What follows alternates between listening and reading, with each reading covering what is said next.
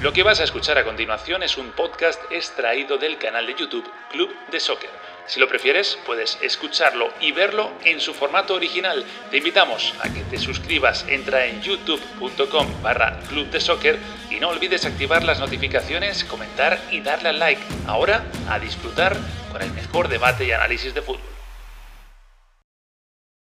¿Qué tal? ¿Cómo estáis? Bienvenidos a Club de Soccer un día más. Día especial, siempre lo digo, pero es que hoy lo es porque empezamos a hablar ya al 100% del clásico de este sábado. Es verdad que es un clásico que llega en horas bajas, podríamos decir, ahora vemos qué piensan Quique Mateo y Miguel Serrano, pero no deja de ser el partido más mediático del fútbol mundial, el que más llama la atención y, y bueno, es un partido distinto, que a veces los equipos llegan en crisis y reviven en ese partido. Otras veces no, y otras veces les pasan por delante. Vamos a ver qué pasa, porque llegan los dos bastante mal. Peor el Madrid, yo creo, pero ahora lo, valoramos. Bueno, arrancamos ya de una. Eh, como siempre te digo, suscríbete y súmate al debate. Aquí debajo en la parte de comentarios te leemos y seguimos por ahí también eh, comentando todo lo que estamos eh, tratando en esta edición de Club de Soccer, edición especial del Clásico.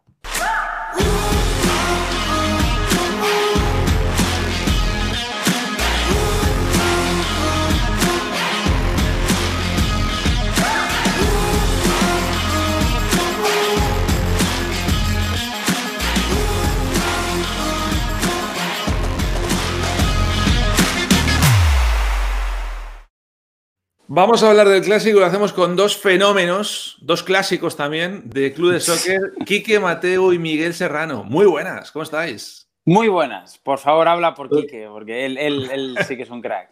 Sí, sí, lo de fenómeno es, correcto. te ha faltado añadir fenómeno paranormal, eh, pero bueno, al margen de eso. Todo en orden. ¿Eso es por Miguel o por ti? ¿Pero es paranormal? No, no, es por mí, es por mí. Yo, ah, acepto mis rémoras. No, no, yo, yo acepto mis cosas. ¿Qué tal? ¿Cómo estáis? Bueno, oye, por cierto, hemos, hemos sabido ya el nombre del árbitro, aunque ya se rumoreaba. Un valenciano, Quique, eh, Martínez Munuera. Son siete años en primera, es internacional, tiene, tiene experiencia. Es un poco raro este programa porque empezamos hablando del árbitro, cosa que no hacen los demás, pero bueno. ¿Te, gusta? ¿Te gusta? Tú no sabes por qué nunca pita al Valencia ni al Levante, con lo cual. al Valencia no, no, al Valencia no le pita nunca porque todo el mundo sabe que en España, y si alguno no lo sabe, se lo decimos. Igual que en el baloncesto, por ejemplo, sí puede que el equipo de juego. En España no. En España, si tú eres madrileño, no puedes pitarle al Madrid o para Atlético de Madrid. En caso de, este colegiado que va a jugar, va a arbitrar el clásico. Yo siempre digo lo mismo cuando viene un árbitro a, arbitrar un Real Madrid eh, contra el Barcelona o viceversa, es que Dios les pille confesados, sobre todo si se equivocan en contra del Madrid que es lo que provoca generalmente el terremoto posterior al día siguiente. Si es en contra del Barcelona, pues el terremoto se monta en Barcelona y no se entera el resto de España. Pero si el terremoto es contra el Madrid, nos enteraremos todos. Miguel, ¿algo que alegar? si, es contra el Barcelona, nos enteramos en España y en el mundo. Pues anda, date una vuelta aquí por no, no, nos enteramos, pero no hay terremoto. Espera, espera, ¿cómo que no?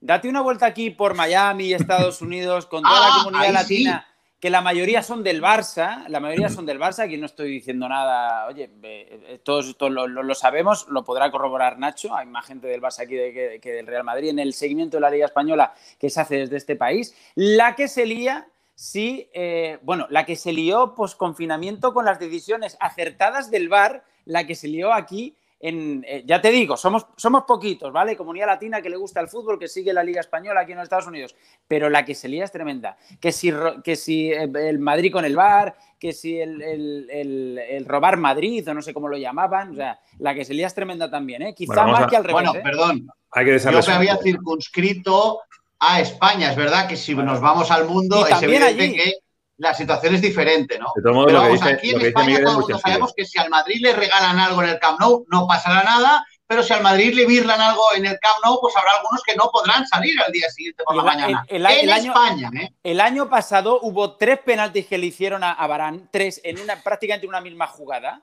eh, y, no, y no pasó nada. O sea, sí que pasó, quiero decir no, era, mi intención arrancar de manera reivindicativa con lo del árbitro, ¿eh? pero, pero, pero está bien que lo digas, hombre. Yo voy a explicar una cosa. Todos sabemos, pero escúchame, aquí todos sabemos cómo funciona. Bueno, pero vosotros que, que, habéis estado en España y ahora no lo estáis, sabéis perfectamente cómo funciona el jugar aquí. Es decir, no, no tengo que decir todo que José Luis y todo lo que aquí pasó. Quiero decir que aquí en España las cosas funcionan como funcionan, nos guste Vamos más. a hablar de. Ya hablaremos de, Hoy, de ejemplo, polémicas arbitrales estos días, cuando por pase el ejemplo, partido. no se va a hablar de otra cosa que de lo que le pasó al Madrid con el, con el Shakhtar y si Zidane tiene que seguir o no, porque es que al final Sí. todo, todo está centrado en Madrid y sus cosas. Yo quería dar desearle suerte a Martín y Munera y ya le hemos dejado bendecido, pero bueno, el caso, y aclarando una cosa que decía Miguel, la sensación sí es de que hay más gente del Barça que del Madrid, pero yo creo que está bastante equilibrado. ¿eh? Lo que pasa es que es verdad que eh, la gente que sigue el fútbol en este país, sobre todo, sobre todo gente latina, y recordemos de qué viene el Barça, de- viene de tener a Suárez, de tiene a Leo. Messi, viene de tener a Neymar, es decir, un equipo mucho más latino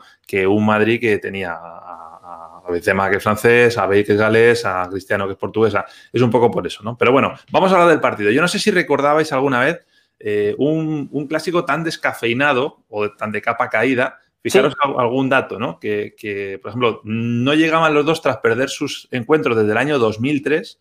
eh, no habían perdido en la misma jornada sin marcar gol desde el 2000.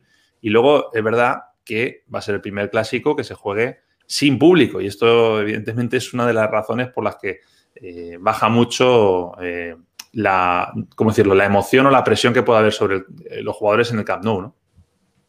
Yo recuerdo uno terrible también y resultó luego ser el mejor clásico que yo recuerdo o uno de los mejores y fue el famoso empate a tres con los tres goles de Messi, uno en el último minuto prácticamente del tiempo de descuento de 2007, marzo de 2007.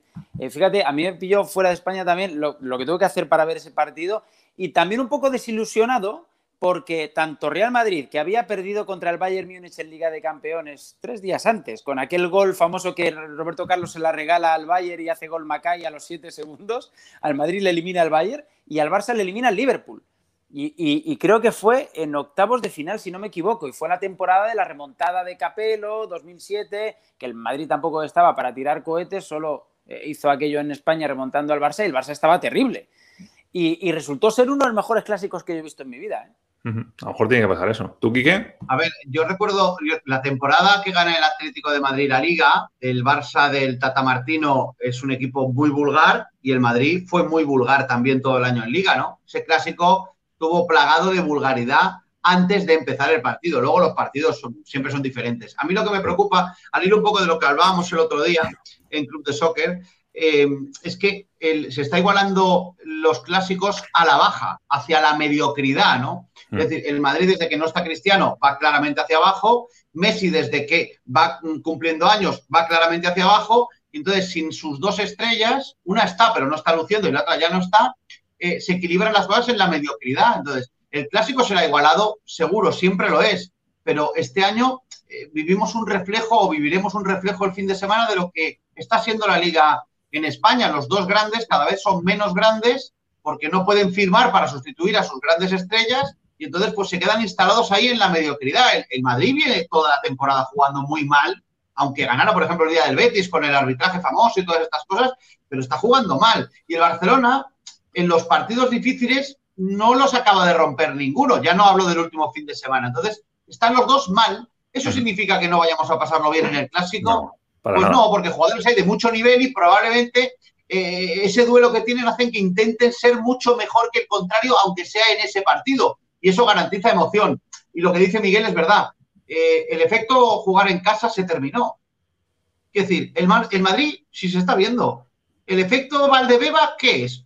Que por allí pasa todo el mundo y le pasa por encima. Eso no pasaría seguro en un Bernabéu lleno, ¿eh? estoy seguro. Pues lo del Camp Nou es lo mismo. ¿Qué ventaja tiene el Madrid? Que no juega fuera de casa.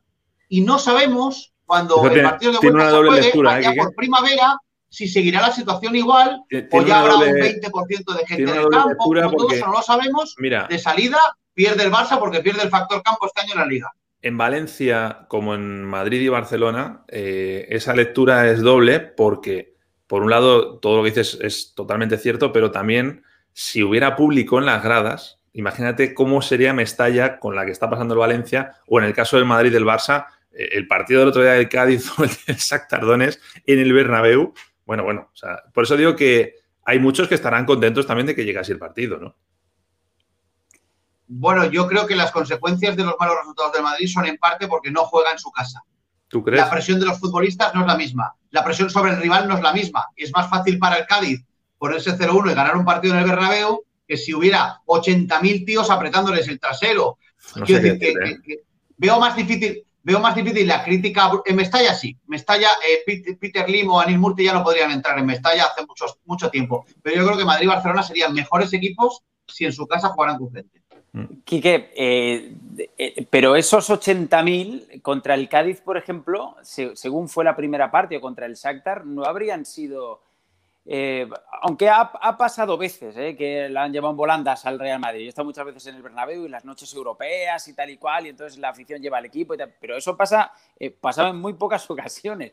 Yo me imagino contra el Cádiz con 80.000 espectadores, al final son aliados del Cádiz claro, pero es porque tú te estás imaginando el mismo Cádiz que vimos en Valdebebas. Pero yo estoy seguro de que el Cádiz en el Bernabéu con 80.000 tíos desde el minuto cero, la primera parte no es igual que lo que fue. Espera, espera, yo he visto al Girona, espera, yo he visto al Girona ganar en el Bernabéu, he visto al Levante ganar en el Bernabéu y equipos crecer. Sí, pero los meneos del otro día no los has visto, ¿eh? Lo del otro día fue un burreo porque el Madrid no sale a competir. El Ajax, el Ajax. Yo creo que con 80.000 personas en el Bernabéu el Madrid sale a competir. Porque le obliga a su el Ajax gente. Está muy reciente, no tiene ¿eh? obligaciones, nadie le obliga. No sé, yo, yo entiendo tu punto, pero yo creo que sí que ha habido con público meneos al, Madrid y se le ha vuelto muy, muy en contra. Oye, eh, por avanzar un poco, estas son las, las, bajas, por cierto, que hay en cada uno de los dos equipos. Eh, para mi gusto son más importantes las del Barça por hecho de Alba y de, y de Ter Stegen. En el Madrid hay mucho poco habitual y ahí incluyo casi a Hazard, ¿no?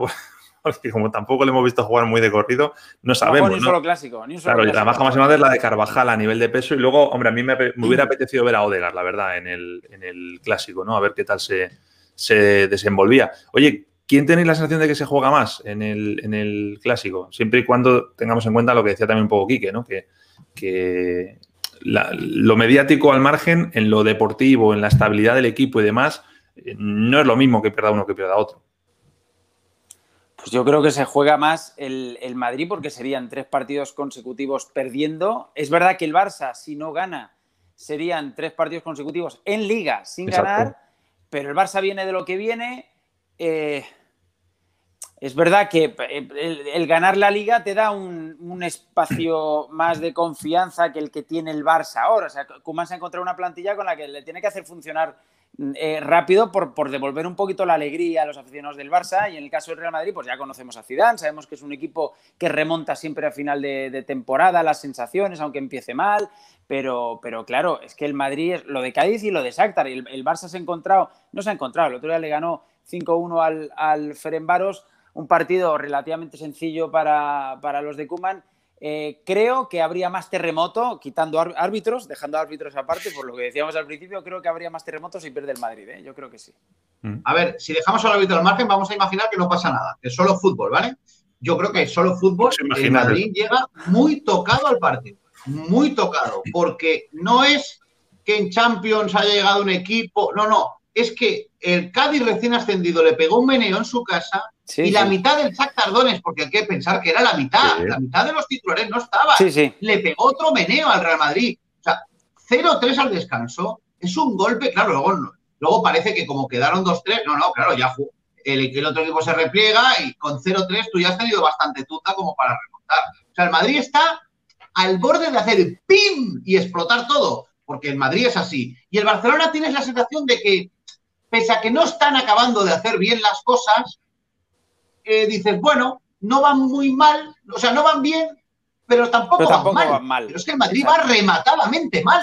el Madrid, está, más harto a lo mejor en ese sentido porque, porque está en un mismo proyecto, porque está Zidane y como que con Kuman todavía hay que no se ha roto esa parte de, paciencia, ¿no? De como que todavía hay que tener un poquito de pozo con el entrenador que acaba de llegar y demás. Pero ojo, e, es que lo del Madrid, eh, a ver, lo que pasa siempre con el Madrid es que rápidamente aquello es un escándalo, ¿no? Siempre son, hacemos conclusiones como muy, no precipitadas, porque está claro que si damos un diagnóstico malo del, equipo es porque es verdad, pero el Madrid pierde un partido, oh, eh, hace una, o sea, antes del parón FIFA, el Madrid tampoco estaba fenomenal, pero, pero decíamos siempre dos cosas, actitud al menos buena del equipo, y la otra, solidez, y solidez defensiva. Era un equipo fiable. Pero es que llegó lo del Cádiz y lo del Shakhtar, ha pasado todo esta semana. Es que ha pasado no, no, todo no, no, Miguel, la, la, lectura hace dos semanas no, no, no, no, Miguel, se te ha olvidado lo del Villamarín. Sí, era así, sí. ni solidez. No era, lo que no era así eran los resultados. Pero, no perdía. tú ves al Madrid, tú ves al Madrid el Villamarín, Miguel, y dices, sólido, no. Competitivo, no. Se le apareció la Virgen y el señor colegiado, pero, pero ya intuíamos el día del Villamarín que podía pasarle eso en el partido en casa, porque el Madrid le faltan cosas, le falta algo. Pero, espera, en el posconfinamiento el Madrid también tuvo churros de partido, ¿eh? y, y los sacaba. Y siempre decíamos aquello, ¿sabes qué? Mira, no juega un pimiento chico, pero gana los partidos por la solidez defensiva, arriba no tiene gol, el gol se lo reparten entre todos, Sergio Ramos es el máximo goleador, Benzema no sé qué, pero al menos es, seguro en defensa. ¿Decíamos esto sí o no? Decíamos esto, y, el, y, el, Madrid estaba mal, ¿eh? pero, es seguro en defensa y tiene un gran Courtois. No, no, bueno, pero al inicio de esta temporada ha sido un poquito lo mismo. El Madrid no, perdió. Pero vamos a ver, Miguel, el Madrid no ha perdido hasta Miguel, Miguel, que no, que, que, te está fallando la memoria. Acuérdate del Real Madrid-Valladolid. Acuérdate de ese partido. Acuérdate de la primera parte contra el Eibar. O la segunda, sí, la segunda, que, casi le recupera el partido el Eibar. Es decir, el Madrid no es el Madrid del año pasado. El, Madrid del año pasado era un equipo súper competitivo, lo demostró. Este no, este no se parece en nada. Pero decíamos que era sólido y decíamos, bueno, pues, oye, pues al final es un equipo fiable, aunque, aunque está, está en el precipicio. Es que, este no lo es. es que este no lo es. Courtois es el mejor todos los partidos. La solidez ha desaparecido. Sí, eso es cierto. Oye, ahora hablamos más del, Madrid. Vamos a hablar del, Barça. Eh, empezamos por la. Por la... Me hace gracia, se, ¿eh? se, ríe como si hubiese ganado. Es que yo sigo pensando lo mismo. Me ha dado la razón. No, no, no, no, no. no, no, Me río porque Nacho me ha dado por primera vez la razón desde que ah, existe el club de soccer. Y eso para mí es muy gratificante. Claro, yo me callé porque, porque Nacho quería cambiar de tema, pero yo sigo pensando que si bien el Madrid antes del parón perdona Nacho, antes del parón FIFA no era el equipo del posconfinamiento, al menos era un equipo fiable que decía, bueno, al menos no se ha roto nada, ¿no? Decíamos, sí, no sí, no, de verdad. Tú puedes seguir pensando que el cielo es verde y cuando salgas a la calle seguirá siendo azul. Bueno, vamos a hablar del Barça, venga, luego hablamos del Madrid. Estamos hablando de un poco de la repercusión que tenía si perdía o no perdía otro, pero vamos a hablar de lo, de lo futbolístico. Eh, ¿qué, ¿qué, Barça esperáis? Porque venimos de un debate del tema Griezmann. El otro día hablábamos aquí si, si lo que pasó contra Ferenbaros con Griezmann era una rotación o era un castigo, porque es verdad que ese tema está ahí, ¿no? Eh, lo alimentó Griezmann con las declaraciones después de jugar con Francia, luego Kuman en sala de prensa le dio un buen cate. Eh, y bueno, está ahí. Yo creo que va a jugar, pero bueno, tampoco me extrañaría si le sienta. ¿eh? ¿Qué, Barça esperáis arriba? Yo creo que Coutinho, Messi y Ansu Fati son fijos y falta ver quién es el, cuarto, ¿no? De, ese cuarteto de, cuerda. Si puede ser Griezmann, si puede ser Pedri, que lo está haciendo también bien. No. Pedri va a ser suplente. Yo veo claro que Pedri va a ser suplente. Ese tipo de partidos son para los jugadores. Es más, si quiere demostrar algo Griezmann, la mejor posibilidad que tiene Kuman es decirle, ala, demuéstramelo hoy, que es el día en el que hay que demostrar, ¿no? O sea, para ti lo del es rotación. Es, un jugador de salida en las segundas partes, le da algo diferente, le da una electricidad que no tiene Griezmann ni siquiera siendo titular, pero yo creo que de inicio y más con las bajas de, a mí, antes hablabas de las bajas, a mí las bajas del Madrid me parecen totalmente irrelevantes en comparación con, con el Barcelona, pero no por el portero, porque eh, Neto está demostrando hacerlo muy bien. Es que probablemente la mitad del juego ofensivo que genera eh, Messi es gracias a Jordi Alba cómo rompe líneas por la izquierda. Eso lo hemos visto tantas veces y la ausencia de Jordi Alba cambia mucho el frente de ataque del Barcelona. Entonces, teniendo en cuenta que no está Jordi Alba, yo veo clarísimo que va a jugar. Sobre todo porque el Madrid no tiene lateral derecho, además. Con lo cual, esa parte es un poco talón de Aquiles ¿no? del Madrid. Aunque Nacho está bien, en teoría es el que jugará, pero es verdad que le faltan los dos laterales derechos, entre ellos Carvajal, que es muy bueno tanto para la parte ofensiva como para lo que dice Quique, para frenar esas embestidas de, Jordi Alba. Yo creo que jugará Grisman, estoy con Quique, eh, porque si saca a dos chavales de 17 años, creo que Ansu Fati todavía no cumplió los 18. Creo que lo va a hacer ahora en octubre, pero todavía no.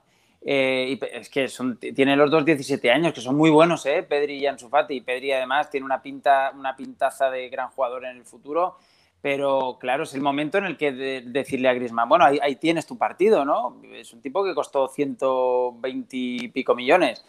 Eh, bueno, al final más. Creo que aquel acuerdo que tuvieron que hacer Barça Atlético de Madrid por no sé qué derechos sobre Saúl y Coque y no sé qué, bueno, tuvo que pagar 130 y pico.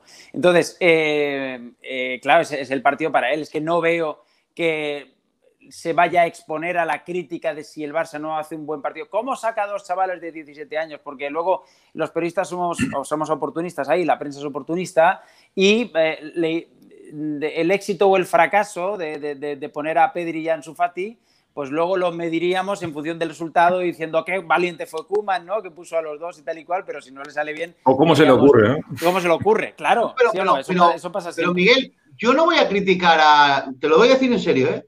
Yo si saca a Griezmann, no lo voy a criticar. Si no lo saca, tampoco. Porque viendo el nivel de Pedri y de Ansu Fati, claro, no tiene que la duda. A nadie, Ansu Fati no, Ansu Fati no está cuestionado. Ansu Fati es titular está seguro. Peor y que ponga a los chavales. Pero yo entiendo que por galones, que el fútbol también tiene sus códigos, este día saque a Griezmann. Es decir, haga lo que haga, yo creo que no se le puede cuestionar luego a posteriori, porque los dos argumentos tienen fuerza. Si pone a Pedri es simplemente porque lo está haciendo muy bien y si pone a Griezmann es porque es el día que tiene que poner a Griezmann. Bueno, así lo veo yo. Oye, ¿os convence el Barça de, de, Kuman? Fijaros, eh, a mí este, esta tabla que voy a enseñar, eh, a mí me parece muy, muy llamativa, es un poco mareante, pero ahora os la explico. Eh, es verdad que la liga está un poco desvirtuada porque hay equipos que han jugado más, equipos que han jugado menos, pero fijaros, goles, posesión, disparos y pases, son, son cuatro estadísticas y hay más, ¿eh? solo he puesto cuatro, en las que el Barça habitualmente está en el top 3. Fijaros, ¿ves? Eh, abajo pone temporada 19-20, el, el Barça era el primero en goles, el primero en posesión, el segundo en disparos y el primero en pases. Y fijaros que en el top 3 de la liga no está el Barça. Es decir, los que más goles hacen, Real Sociedad, Valencia, Atlético de Madrid. Posesión, el que más posesión tiene es el Madrid, luego el Atlético de Bilbao, luego el, Sevilla. En disparos, Betis, Huesca y Real Madrid. Y en pases, Villarreal, Real Madrid y Betis. Insisto, con ese asterisco de que el Barça juega un poquito menos, pero seguramente ya estaría ahí. Algunos de esos datos que damos son, son promedios, ni siquiera son completos. Entonces, mm, es, como un Barça más terrenal, ¿no? Es un Barça como que se le ha aceptado, primero, que cambie el dibujo, que a mí me parece perfecto, eh, que pasen al 4-2-3-1 y se acepta, cosa que con otros entrenadores no se aceptaba. Y luego es un, es un equipo que mm, juega distinto, es decir, no, no es un equipo cultura Barça, tanto que se decía que llegaba Kuman, que era eh, de los que la habían mamado en el Dream Team y demás. Yo veo un Barça que no tiene nada que ver con lo que es el Barça habitualmente. Pues ha tenido que dar una vuelta. De... A mí lo único que me llama la atención es la posesión de balón. El Barça siempre ha sido arrollador en la posesión de balón. Pero tiene no lo es. menos. ¿eh? ya es mucho, pero, pero, también hay que decir una cosa. No creo que sea porque Kuman no quiera la posesión del balón, sino que con el equipo que tiene, la plantilla que tiene, es más vertical. y que Messi no está como estaba, los rivales le tienen mucho menos miedo al Barcelona y van a por él mucho más que antes. Ya lo vimos el año pasado y, se está viendo mucho más en esta, en esta temporada. ¿Y os convence este estilo del Barcelona? O al final es un año en el que, mira, lo que hay que hacer es intentar ganar y da igual cómo lo hagamos, ¿no? Pues yo creo que el Barça tenía que dar un cambio de timón ahí, como hizo en su día Luis Enrique también, desmarcándose un poco, no mucho, ¿eh? porque Luis Enrique es un entrenador al que le gusta la posesión y dominar los gobernar los partidos, que es algo que término que les gusta mucho a este tipo de entrenadores, pero no, no era Guardiola ni mucho menos, ¿no? Ni, siquiera Tito Vilanova que en paz descanse, ni, y no sé si el Tata Martino. Yo, creo que ahí Luis Enrique cambió un poquito el fútbol del Barça y creo que lo mismo ha hecho Kuman buscando también tener el mismo efecto, ¿no? Porque el Barça eh, viene ahora de lo mismo que venía en 2014, en 2014 con el Tata Martino, un fútbol que parecía ya agotado, una posición improductiva, y yo creo que ese, ese cambio de timón creo que es bueno. Ahora bien, eh, pues ya veremos si el aficionado del Barça, porque claro, no, sí conocemos porque hay encuestas, eh, la, prensa y tal, pero, pero la gente no va al estadio, entonces no sabemos si, gusta. Claro, que el aficionado del Barça es muy purista en ese sentido, ¿no? Entonces no sabemos. Claro. Oye, ¿y Messi? Bueno, pero solo es muy purista hasta que deja de ganar. ¿Sabes lo que te digo? No, incluso ganando, Kike, incluso ganando, yo, he visto gente del Barça que incluso ganando decía, no, es que aunque ganemos hay que jugar bien. Claro, pero en la época en la que el Barça lo ganaba todo y entonces, claro, tengo excelencia, quiero la excelencia, pero cuando vienes de la nada y la sensación en Can Barça en agosto era la nada, se va Messi y esto es la nada, cualquier cosa te va bien. Entonces, si juegan bien o si juegan mal, yo creo que ahora la ciudad de Barcelona está mucho más preocupado de si Messi va a volver o directamente se va a marchar en julio y ya no le van a volver a ver como era nunca más, que si juegan mejor o peor. Ah, y además a eso hay que sumar que si yo estoy mal, pero el Madrid está peor, vivo mucho más tranquilo, que es lo que le ha pasado al madridismo siempre, que veía ganar las ligas al Barcelona en los últimos años de, corrido, pero como yo ganaba la Champions, el derrotado parecía al Barcelona. Porque al final en este tipo de clubes, pues lo que hagan de enfrente afecta mucho a uno mismo. Total. Bueno, os preguntaba por Messi porque eh, el otro día, el lunes, hice, hice un vídeo con, con, estadística avanzada, un poco tratando de descifrar qué le pasa a Messi, pero siempre dejando a un lado la, la opinión, aunque evidentemente mi opinión la di, pero demostrarlo con datos, ¿no? Y mira, de, la, de, las gráficas que mostré, me parece que esta fue la más, la más significativa, ¿no? Estamos hablando de un Messi, esto es la comparativa entre lo que llevamos de esta, de esta, temporada, ahí no está sumado el partido de Ferenbaros, por cierto, eh, y los últimos cinco años. Fijaros que es un Messi que pone menos eh, en práctica o que participa menos. La eficacia, como veis, eh, es la misma. Es decir, en regates exitosos es un 53.6 contra un 54.3, es lo mismo. Y en duelos ganados, un 47 contra un 45,7, casi 46, es casi lo mismo. Pero fijaros que intenta mucho menos regatear, que intenta mucho menos ir esos duelos. Entonces, no sé qué lectura hacéis de esto. Si es un es un jugador, yo decía el otro día, yo creo que no es un tema de que esté cabreado o no esté cabreado, es un tema de que es consciente de la edad que tiene, del desgaste que tiene y que él querrá llegar mejor porque él se administra así, en el campo, no se administra sin jugar minutos. Entonces, yo creo que él quiere llegar bien a final de temporada y por eso le estamos viendo menos. Pero que en partidos como este, como el clásico, yo no tengo duda de que Messi se va a matar en el campo por, por, por hacerlo bien. Escucha, mm, yo no sé lo que le pasa a Messi porque primero tendríamos que preguntarle qué le pasa por la cabeza a Messi. Si Messi está dejando pasar el año jugando al fútbol en el club en el que le han obligado a estar y donde no quiere estar, y por eso no le ves igual y te parece que es peor futbolista o que tiene menos incidencia en el juego, no le pega nada cambio de sistema. No le pega nada eso a Messi que eso no le pega nada a Messi. No, no, perdona, ¿le pegaba mandar un burofax para pedir marcharse del Barcelona? Sí, sí, porque es la manera oficial de, comunicarlo, pero, pero esto es un tema más allá. Jamás habrías dicho hace seis meses que Messi iba a mandar un burofax diciendo que se iba del Barcelona. Jamás. Por lo tanto, este Messi no lo hemos visto nunca. Un Messi que ha pedido irse del Barcelona de forma oficial, que no quería estar aquí y que le han obligado a estar. Entonces, ese Messi mentalmente es otro. Si le está afectando al juego o no, yo sinceramente no lo sé. Yo creo que tiene mucha menos incidencia en el juego que tenía antes. Pero ya el año pasado tuvo menos incidencia, es decir, le ves que va a menos. Y creo que el sistema de juego de Kuman no acaba de beneficiar su forma de entender el fútbol. Si a eso le sumamos la edad, yo creo que todo. una cosa que, el cóctel hay una cosa muy importante, es que no está Suárez, y no hablo de la parte de amistad, sino de la parte futbolística. Claro, claro, claro, no, pero, pero Kuman también es Suárez fuera. O sea, la llegada de Kuman es una forma diferente de jugar, eh, un equipo nuevo, futbolistas de acompañamiento diferentes. Si eso le sumas su edad y su cabeza, que para mí lo más importante es su cabeza, pues probablemente juntáramos todo, no sé lo que opinará Miguel, pero si hiciéramos ese cóctel, entenderíamos por qué el chico da un rendimiento que es que no parece Messi. Ahí eh, estoy de acuerdo con Quique, totalmente. Oh. Oh. Sí, y mira que me fastidia reconocerlo. no, porque eh, si hacemos un cóctel de todo eso, a ver, eh, desde el punto de vista emocional algo le tiene que afectar. Aparte se le ve, pero si cuando, cuando mete los goles no los celebra como antes, ¿no? Es un poco, eso, eso se ve, le falta su mejor amigo sobre el terreno de juego y su compañero de vestuario y tal. y, luego además ese enfado que sigue teniendo con la directiva, más allá de que él dijese, bueno, se han acabado ya las disputas y, demás, disputas que continúan, porque está el tema ese que no vamos a tocar, pero de, otro burofax y la negociación con el club por el tema de la rebaja de sueldo y unos futbolistas que renuevan y les miran así como diciendo, pero no habíamos quedado en que íbamos todos en bloque. Entonces, todo eso imagino yo que también afectará a por esto, ¿no? Sí, sí, sí, sí. Ahora, vamos a eso, pero quiero. Eh, lo, de la edad. me, lo, voy a fumar porque vamos muy mal de tiempo, pero vale, vale. lo que quieras de eso.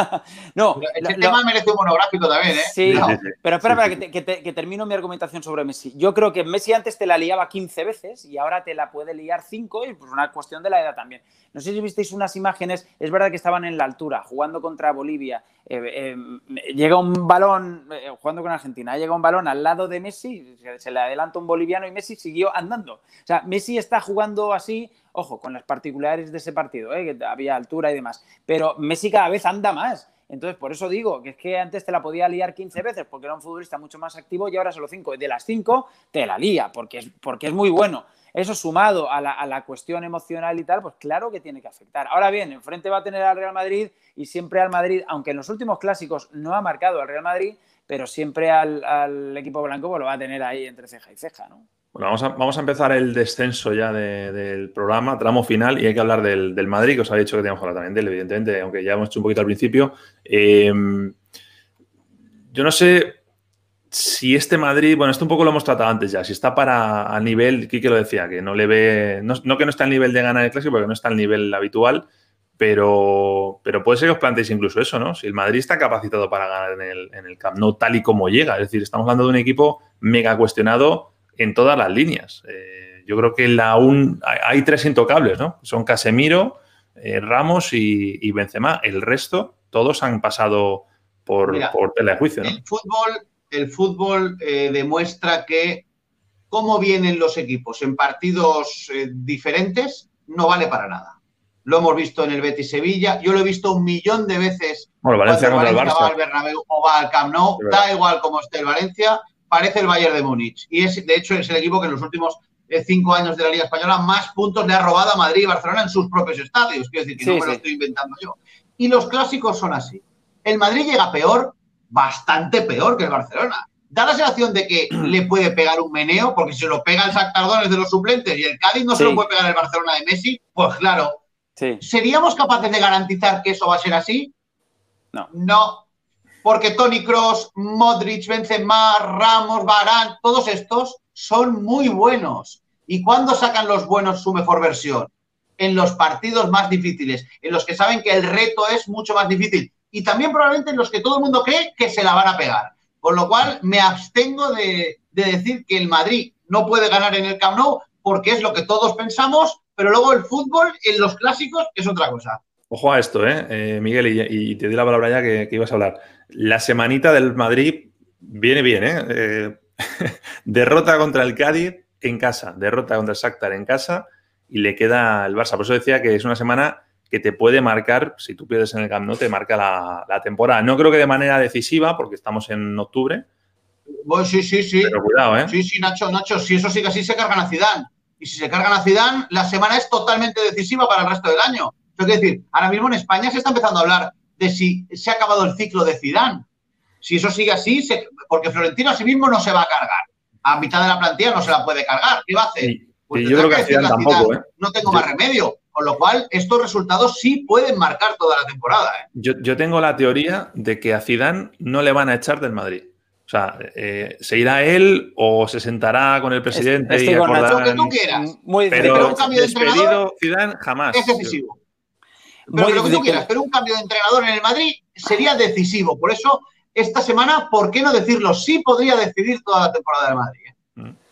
Ah, yo me quiero, me estoy acordando del año pasado por estas fechas, el Madrid había perdido en Mallorca, eh, un partido dantesco contra el Brujas en, casa, eh, que iba perdiendo 0-2 y al final terminó empatando, si no me equivoco, el 3-0 contra el Paris Saint Germain en París, y todo lo que pasó y se hablaba ya de Mourinho y Mourinho ya estaba aquí, iban a Turquía a jugarse la vida contra el Galatasaray porque si no, no pasaban de grupo en la, en la Champions y mira lo que pasó. Y ganaron sobrados en Turquía.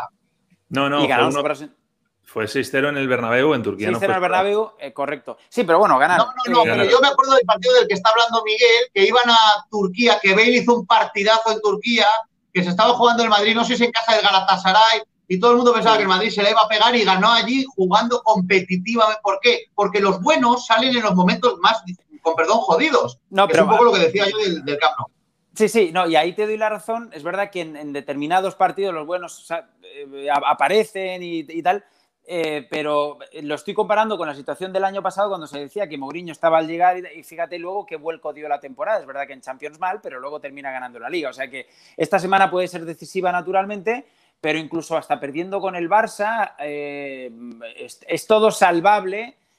Bueno, donde tiene un problema del Madrid es en Champions, ¿eh? que perder en casa contra el Shakhtar, que en teoría es el débil, es decir... Eh, terrible. En, la gráfica de la semana no lo he metido, pero es que después del Barça van a Alemania, ¿eh? A, sí, sí, la, próxima semana.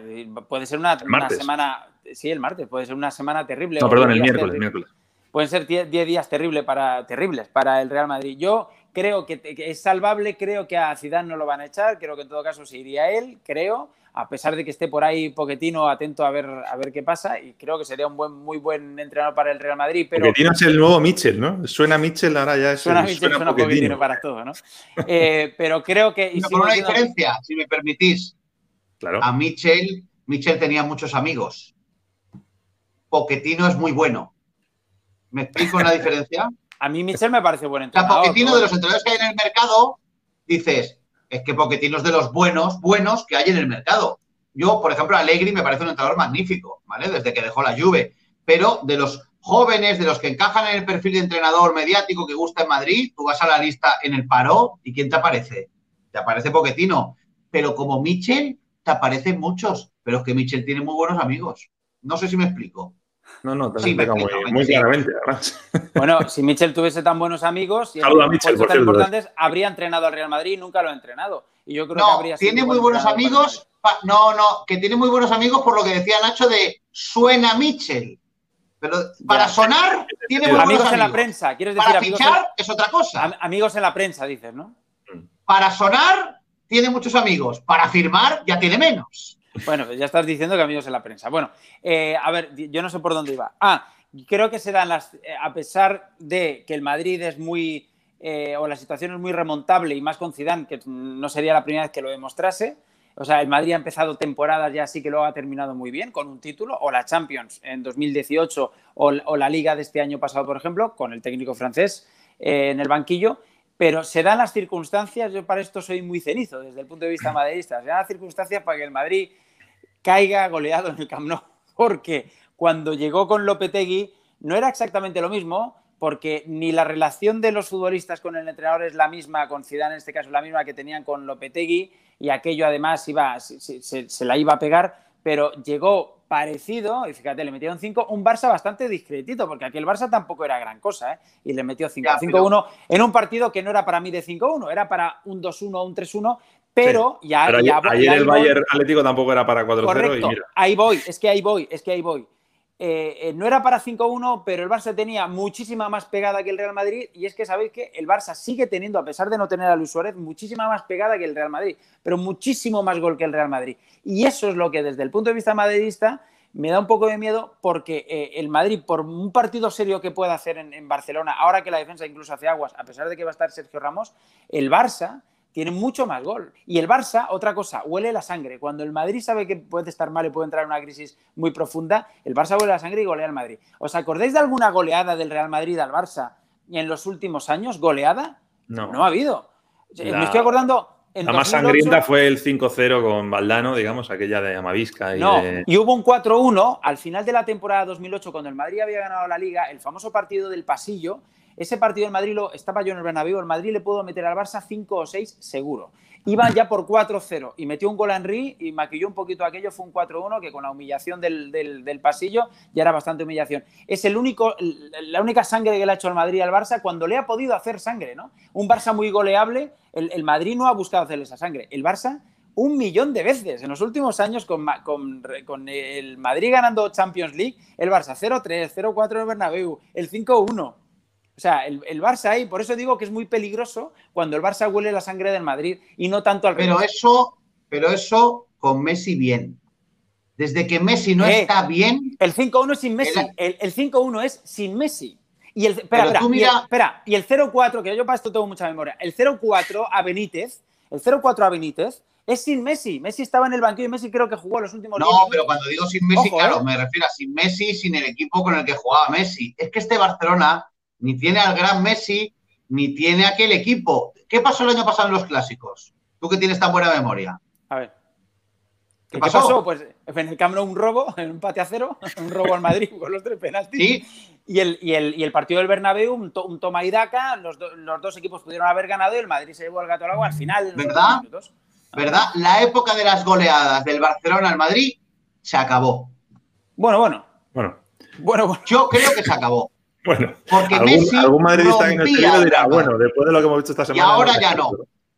Eh, pero, y, y- y el Barcelona, claro, el Barcelona tiene muchos jugadores de aquella época con 10 años más y siguen estando en el Barcelona. Entonces, claro, Piqué sigue estando, eh, Busquets sigue estando, Jordi Alba sigue estando, y son jugadores que esos, eh, cuando tenían 10 años menos, reventaban al Madrid. Es que ese es un Pero tema, ¿eh? no también están- para, Bueno, para es que no están ni para ganar embalaídos, te quiero decir. Es que la, columna vertebral de los dos ¿no? equipos son los mismos que hace cinco años. Es que eso es también de traca, ¿eh?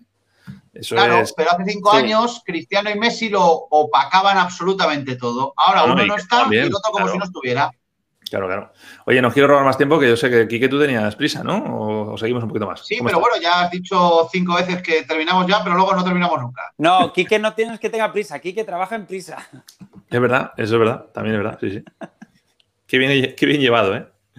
Bueno, venga. ¿Qué te ha parecido, eh? Para cerrar, para cerrar rápidamente, decidme si queréis un resultado. ¿Os atrevéis o no? Que esto no a todo el mundo le gusta. ¿Os atrevéis a dar un resultado o no? Luego sabéis que si, si falláis remotamente lo, aprovecharé. Yo Si fallo me va a dar exactamente lo mismo, así que pues... Miguel, ¿cómo lo ves? Bueno, yo creo, creo que va a ser un empate como el del año pasado en el Uy, Cuando Miguel dice un empate es que está pensando que le van a meter tres al Madrid. Claro, o sea, la parte, o sea, si, me dices el Miguel más cenizo y más catastrofista. Se ha notado tan de lejos. Espera, o sea, yo que estoy en el otro lado del Atlántico, me ha llegado el tufillo a. Le van a zurrar, pero bien, no voy a decir 3-0. Va, que empatan. No, pero es que no me has, no me has dejado terminar. Venga, termina. voy, a, voy, a, dar dos pronósticos. Uno, el, el, el, que creo, o sea, si yo estoy relajado y tranquilo y me pongo a analizar uno de otro equipo y tal, creo que es un empate, creo que están los dos malos, es un empate o una victoria del Barça por la mínima, pero si me pongo en la parte más catastrofista, ceniza y tal, creo que el Barça le mete 5 al Madrid. es que yo no creo que haya goleada. Yo no creo que vaya a haber goleada en el Camp Nou, sinceramente lo creo, creo que el Madrid competirá bien como suele hacer y creo que ganará el Barcelona. Pero porque creo que el Madrid está francamente mal y además es un coladero atrás y, y Ansu Fati, Pedri y compañía van a encontrar allí huecos por todas partes, ¿no? Pero, pero yo veo difícil que el Barça golee, porque es que el Barça no está para golear a nadie, es que el Barça le cuesta. El otro día en Getafe es que no, no podía, no, no, porque contra, un equipo cuando le compite sufre y yo sí que creo que el Madrid competirá en el Camp El Villarreal, veo victoria del Barça ajustada. El Villarreal, que es un buen equipo, eh, te diría que no está peor que el Real Madrid, ni mucho menos. En el, en el Camp Nou se abrió y, llegaron los goles ahí. O sea, por claro, pero Miguel, esto sería fruto de otro programa, pero ¿el Madrid se va a abrir en el Camp Nou? No, Estoy seguro de que no. De inicio no, pero no Hombre, solo le falta al Madrid que, le hace agujeros el Cádiz, el Valladolid, el Betis, solo le hace falta eso, salir allá al Camp Nou, ¡vamos, para arriba! Y entonces van todos por el aire, claro. Pues entonces, cuando llegan los cinco goles que dice Miguel. Hay un factor distinto, ¿eh? que sí está Ramos en ese partido. Yo creo que Ramos le da un equilibrio a la defensa, sí, sí, no tiene nada que ver. Mira Barán con, con Militao al lado y mira Barán con Ramos al lado. Y como te digo, Barán te digo el que quieras. También, también tampoco va a estar Marcelo. Creo que no va a estar Marcelo. yo creo que esas son cosas que suman al Madrid. Igual yo sigo pensando, yo pienso que, que el partido lo gana el Barça. No creo que por mucho, ¿eh? yo creo que va a estar bastante competido. Pero yo creo que tiene más pegada el Barça y lo va a aprovechar. El Madrid le cuesta un mundo hacer un gol. Y para ganar el clásico, sabiendo que el Barça te va a hacer alguno, es muy complicado.